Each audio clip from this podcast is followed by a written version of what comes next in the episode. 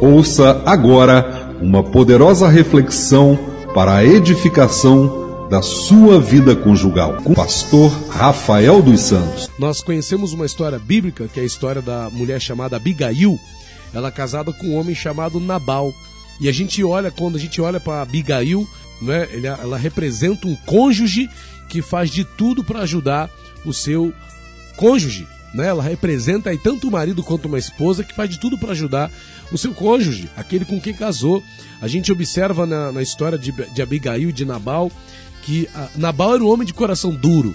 Né? Nabal era um homem que não tinha muito valor pelas coisas de Deus, não era um homem grato, não era um homem generoso, não era um homem que andava nos caminhos do Senhor. Nabal não era um homem que tinha dedicação às coisas de Deus. A palavra fala até que ele era filho de Belial. Nabal é chamado na Bíblia de um homem que era filho de Belial. E se você quiser saber onde está essa história de Abigail e de Nabal, é só você abrir a sua Bíblia em 2 Samuel, segundo livro de Samuel, capítulo.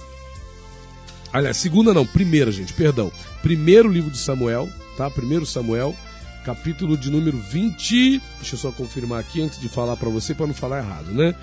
É, primeiro Samuel, capítulo 20 versículo, é, capítulo 25. 1 Samuel 25 diz isso. Ó, 1 Samuel 25, versículo de número 2 diz assim: E havia um homem Maom que tinha as suas possessões no Carmelo. E era este homem muito poderoso, e tinha três mil ovelhas e mil cabras, e estava tosqueando as suas ovelhas no Carmelo. E era o nome deste homem Nabal. Veja que até aqui só fala de Nabal. Quem era Nabal? Ó, um homem muito poderoso que tinha três mil ovelhas e mil cabras né, que tosqueava suas ovelhas no Carmelo. Veja que ele tinha possessões no Carmelo, não era um homem fraco, não era um homem miserável, não era um homem que passava uma necessidade ou outra. Era um homem que tinha possessões, era um homem rico, era um homem poderoso na terra. Só que no versículo 3 acrescenta um detalhe. E era o nome deste homem Nabal, e o nome de sua mulher Abigail. E era a mulher de bom entendimento e formosa, porém o homem era duro e maligno nas obras, e era da casa de Caleb. Então veja que, mesmo sendo judeu, esse Nabal era um homem maligno, era um homem duro de coração, e conforme o seu nome, né, alguém depois vai dizer que não por acaso ele se chamava Nabal, quer dizer banal, não é? Quase o contrário do nome dele, né? Nabal banal. Então ele era banal, né? Ele era um homem vil, era um homem desprezível, era um homem maligno nas obras, era um homem duro de coração. Mas quando houve uma crise ali, né, Davi vai ter um, um, um, sentimento contra a casa de Nabal, claro, justamente porque Davi vai pedir ajuda de Nabal, que tinha condições de ajudá-lo, mas como Nabal era um homem duro de coração, não gostava de abrir mão do que tinha né? Hipervalorizava o que tinha, dizendo que ele trabalhou muito para conseguir, para ficar dando para gente que ele não sabe de onde vinha. E quando Davi ouve aquelas palavras de Nabal, né? Davi já havia sido ungido para ser o próximo rei de Israel, né? Então ele estava ali, de certa forma, já era o próximo rei de Israel, estava garantida, a unção já estava sobre ele, ainda que de fato ele ainda não tivesse tomado posse do trono. Mas quando Davi fica sabendo daquela resposta, né, ao pedido de ajuda que ele fez a Nabal, que tinha condição de ajudá-lo, Davi ficou irado. E a primeira coisa que Davi pensou, vamos lá e vamos acabar com a casa de Nabal, vamos destruir tudo que ele tem. Então veio aquela sentença, né, contra a casa de Nabal. Veio aquela sentença sobre aquela a família de Nabal. Querendo ou não, de certa forma, todos nós hoje estamos debaixo de uma sentença né? uma sentença de endividamento, uma sentença de miséria, uma sentença de fracasso, uma sentença de derrota. Todos nós, né, nesse tempo pelo qual nós estamos passando aí, estamos até debaixo de uma sentença de morte. Mas quando Abigail ficou sabendo que já havia sido determinada aquela sentença contra a sua casa, contra a sua família, contra o seu marido, Abigail, que era uma mulher de bom entendimento, que era uma mulher formosa, né? Era uma mulher sábia, além de bonita, além de bela, porque a palavra formosa indica isso, a Abigail também era uma mulher de entendimento, era uma mulher de sabedoria. E é necessário que haja essa sabedoria. Às vezes as mulheres se vangloriam demais na beleza física e esquecem da sabedoria. A mulher sábia, independente dela ser bonita ou não, dela ter é, atributos físicos ou não, não é? A mulher sábia é que edifica a sua casa. Não é a mulher bonita, não é a mulher bela. Claro, se a mulher pode se cuidar, que se cuide, né? Lógico, tem que se cuidar. Mas o, a prioridade é o quê? A priori é o entendimento, é a sabedoria. E Abigail tinha entendimento. Abigail tinha sabedoria. E quando ela fica sabendo aquela sentença, ela vai pegar da sabedoria que ela tinha e vai na direção de Davi mesmo sabendo que a sentença já estava determinada, ela foi correr atrás do prejuízo.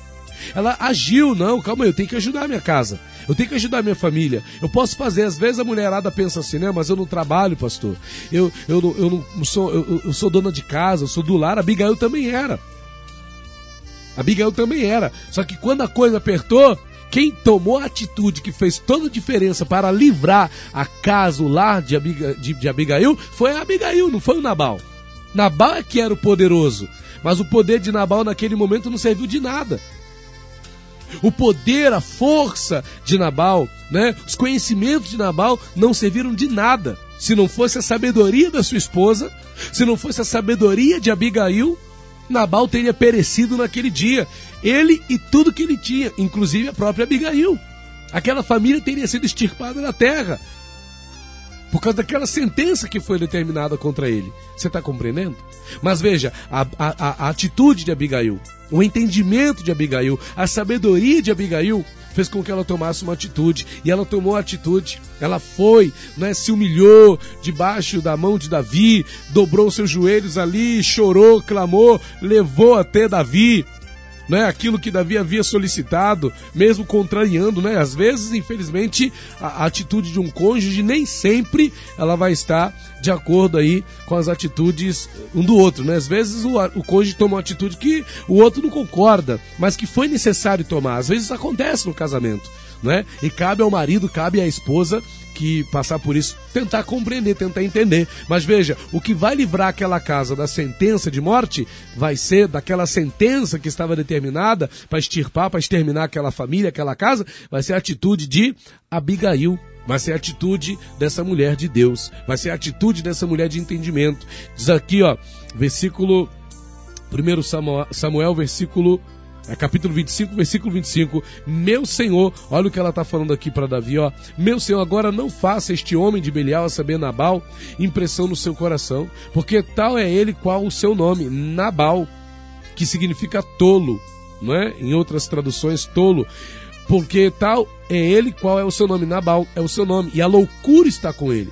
E eu, tua serva, não vi os jovens de meu Senhor que meu Senhor enviaste. Agora, pois, meu Senhor, vive o Senhor, vive a tua alma, que o Senhor Deus te impediu de vires com sangue e de que a tua mão te salvasse. E agora, tais quais Nabal sejam os teus inimigos e que os que procuram o teu mal contra o meu Senhor. E agora, esta é a bênção que trouxe a tua serva, meu Senhor. Desce aos jovens que andam após as pisadas do meu Senhor. Perdoa, pois, a tua serva esta transgressão, porque certamente fará o Senhor casa firme, meu Senhor, porque meu Senhor guerreia as guerras do Senhor e não se tem achado mal em ti por todos os teus dias. E ela disse aquelas palavras a Davi e muitas outras, né? pedindo perdão. E olha o que diz o versículo 32. Então Davi disse a Abigail: Bendito Senhor Deus de Israel, que hoje te enviou ao meu encontro, e bendito o teu conselho, e bendita tu, que hoje me estorvaste de vir com sangue e de que a minha mão me salvasse. Veja só, olha o que, que Davi está louvando a Deus aqui, ó. Bendito teu conselho, mulher de entendimento, mulher sábia, quando abre a boca para falar, fala aquilo que resolve o problema, fala aquilo que ajuda o seu marido, fala aquilo que ajuda a sua casa. Marido sábio, quando abre a boca para falar, fala aquilo que ajuda a sua casa, que ajuda o seu lar, que ajuda a sua família. E é assim que nós também precisamos fazer. Que você, meu irmão, que você, minha irmã, que você, marido, que você, esposa, né? Entenda que você pode ajudar o teu marido, que você pode ajudar a tua esposa nesses momentos de crise, nesses momentos em que as sentenças que são contra nós são determinadas contra a nossa família, contra os nossos filhos, contra os nossos cônjuges. A tua sabedoria, né? O teu conselho, o teu entendimento, marido, o teu entendimento, o teu conselho, a tua sabedoria, esposa, pode salvar o teu casamento, pode salvar a tua família, pode salvar a tua casa, pode salvar o teu lar, pode salvar o teu marido, pode salvar a tua esposa, pode salvar os teus filhos nos momentos de crise. Amém? Receba esta palavra aí em nome de Jesus. SOS vida conjugal